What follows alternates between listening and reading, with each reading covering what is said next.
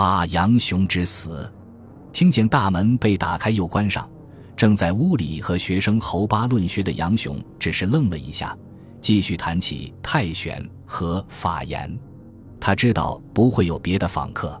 自从那年险些在侦讯的案子里丢掉性命，他本就冷落的门庭就更无人造访了。只有一个人时不时带着酒菜前来问学，但比起眼前这位专心跟随他的巨鹿郡的侯八，那个人只是来饮酒聊天、打发时间罢了。那人登堂入室，屋门开了，杨雄和侯八抬头一看，弄错了，竟然是国师公刘歆。两人虽然曾是好友，但一个身居高位。一个沉沦下僚，很少交接。刘鑫像今天这样亲自造访，更是很久没有的事情了。彼此行礼后，刘鑫环顾了一下杨雄的住处，除了几卷书、几个瓶瓶罐罐，堪称家徒四壁。刚刚在门口，他听见杨雄和侯八在谈论太玄，于是开玩笑道：“空自苦，今学者有陆力，然尚不能明，又如玄何？”无恐后人用副将不也？就是说，你何必这么苦呢？今天能捞利禄的学者尚且搞不懂易，你还模仿易，搞个太玄，将来谁会读呢？恐怕只能用来给酱坛子当盖子吧。杨雄笑了笑，没有接话。几个人又聊起别的事情。杨雄知道，刘鑫的两个儿子被王莽所杀之后，已经不问政事，现在炙手可热的。要么是修仙的方式，要么是说服的新贵，要么是能打仗的将军。无论是自己还是刘鑫，包括担任典乐大夫的桓谭，都已经过气。刘鑫忽然登门造访，谈玄论义，只能说明他实在是寂寞。这是史建国天凤五年，公元十八年，杨雄就在这一年去世。吊唁的人不算少，贵族的世子，大小的官吏，也颇有几位宠臣。比如大司空王毅，那严严游、桓谭当然也在。王毅和严游见到桓谭，问道：“你一直称道杨子云、杨雄字子云的大作，现在人死了，书能传世吗？”桓谭说：“必传，只是我和你们一样，看不到那一天了。”侯八给杨雄建了坟，服丧三年，桓谭为杨雄建了祠堂。杨雄的去世，王莽可能知道。也可能不知，总之他没什么表示。他要赶在新的年号始建国帝皇开始之前，把新朝的新礼乐制作完毕。年底，他带领群臣到南郊齐聚明堂、太庙，郑重地向皇家祭祀献上这套新乐。这是自长安建成以来没有人听过的音乐，与昔日汉家宗庙音乐的微微清正很是不同。那乐声萦绕在城市上空，又是冬季。有人凝神倾听，说：“清丽而哀，非兴国之声也。”这是演奏给上天的庙堂音乐，是这个朝代的雅乐正乐呀。自古以来，音乐和诗歌有一个共同点，能反映时代的真实风貌，诗比历史更真实，音乐何尝不是？因此，音乐清丽而哀，正是也相匹配。史建国帝皇元年，公元二十年正月。大赦天下，但同时下了一道令人难以置信的指令：称现在战事紧张，军法从严，到年底之前，如果有人在军队出征时奔跑吵闹，随时处死。要知道，在古人的观念里，秋冬气候肃杀，所以才会在秋冬处死犯人，这是自有记忆以来始终未变的习俗，是对时令的一种遵循。好比春天就得耕种，不能误了农时。王莽此令一出，这年的春夏时节，熙熙攘攘的集市上时而杀人，百姓见此大为惊骇，恐惧万分，甚至道路以目。但王莽不以为然，为了基业永固，他正打算修建新朝皇室宗族的九庙呢。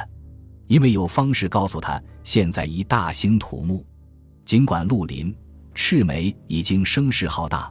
王莽还是在长安城南划出了白顷土地。九月，他亲自到工地，亲举筑三下，类似后代的奠基仪式，正是营造九庙。所谓九庙是礼制上的称呼，真正规划的宗庙不止九座。一九五零年代，人们在这里发掘出十二个建筑遗址，就是说九庙共有十二座。按照顾颉刚的看法，其中有九座是皇帝之前的祖宗，剩下的三个，一个留给自己，两个留给后代。宠臣如崔发、章邯对此很热心。崔发称：“规模一定要宏大，才能宣示天下；要万世之后无以复加。”这句话明显是在模仿萧何。当年高皇帝远征归来，看见高大壮丽的未央宫，一度动怒。萧何说：“非壮丽无以重威，且无令后世有以加也。”崔发模仿萧何是一种很高级的恭维。一些儒臣如侍中常侍执法杜林也热情地投入其中。多年以后，杜林将凭借深厚的儒学修养和参与修建九庙的实践经验。当上刘秀的大司空，具体的建造就靠广大群众了。王莽从天下他还能控制的地方征来了工匠、画师，授意官吏百姓捐款捐粮集资，百姓捐助米六百户以上，授以郎官，郎吏则可以增加品质，最高的赐爵至副城。听说朝廷要卖官鬻爵，一时间往来于长安的道路上行人络绎不绝。为了加快工期。王莽不顾大雨，把长安西边的建章宫等十几所汉朝修建的宫殿拆除，把材料运到南郊。说来也奇怪，拆汉宫的时候，这场大雨连连绵绵下了六十多天。人们传说，王莽不顺时令，拆毁宫殿，羞辱汉家，惹怒了汉家先帝。似乎沉寂已久的对顾汉的思念又有了苗头。史建国帝皇二年（公元二十一年）。正是王皇后、王林、王安等人去世的那段时间，魏成郡大尹府的一个小吏跑到长安，向皇帝举报一份谶书，上面赫然写着：“文帝发愤，居地下去君，北告匈奴，南告越人。江中留信，直敌抱怨，复许古先四年当发军，十一年当襄公。”意思就是汉文帝正在地下召集军队，已经告知北边的匈奴，南方的越人。四年后，将会有刘氏从荆楚一带发兵复仇，恢复祖宗基业。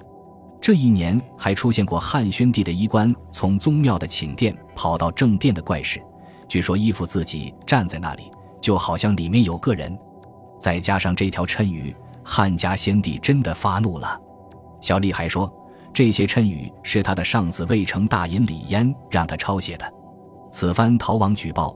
只能随身带着一小部分简读，而整部谶书有十几万字之多，不仅包括汉文帝地下发兵这样的事，还对今后刘氏复兴给出了时间表：哪一年什么人发兵，哪一年星象有何种变化，连新朝主要大臣的命运吉凶以及生卒日期都一一载明。王莽听了，大概会想：这岂止是谶书，还是造反的战略规划和战犯名单啊！于是赶紧逮捕李嫣。经过审讯，是李嫣信任的一个方士王旷制作了这些谶语。王旷告诉李嫣，新朝成立以来，滥改货币，频繁征兵，四面打仗，百姓怨恨，因此汉家必定复兴，而李氏将成为汉家的辅佐。处死李嫣、王旷后，王莽并不放心。有天晚上，他做了个怪梦。长乐宫放倒的铜人有五个，自己站了起来。虽然是梦，但他醒来后心有余悸。这些铜人突然站起来，寓意难道是汉朝复起？他又想起铜人身上刻着铭文，其中有一句是“皇帝初兼天下”。新朝已经定鼎十多年，显然不是初兼，所以又有个皇帝要出现。越想越不安，王莽立刻传唤上方。令他派人去长乐宫，不管同人是否站起来，身上“皇帝初兼天下”这六个字要凿掉。同时又让虎贲武士到汉高帝庙，拔剑向四面击打，使斧头砍坏门窗，用能辟邪的桃木煮汤洒到墙壁，再用红色的铁鞭鞭打墙壁。命令轻车校尉住在庙的正堂，中军北垒校尉住在寝殿。种种措施。都是以方术来压制汉帝，特别是刘邦的神奇。做了这些之后，王莽获得了暂时的安全感。他登仙的念头又冒了出来，就询问身边的方士，八峰台建造都十多年了，自己怎么还没有登仙？没人告诉他，局势沦丧。八峰台上祭祀用的真禽已经很难得到，现在是用家鸡代替大雁，锦鸡用田园犬代替麋鹿，怎么还能登仙？于是有人提议说，皇帝登仙时由登仙华盖车引路。王莽马上敕令修造，要赶在九庙落成前造好。这车子的华盖有九重，高八丈一尺，骨架由黄金打造，盖伞是真禽羽毛。有隐藏机关，可以上下伸缩，很是华贵。是建国帝皇三年（公元二十二年）正月，九庙建成。仅其中的太初祖庙，东西南北就各四十丈，高十七丈；其他八个庙减半。九庙雕金饰银，以铜为柱，雄极工巧，耗资数百万。征发修建的人，死者过万。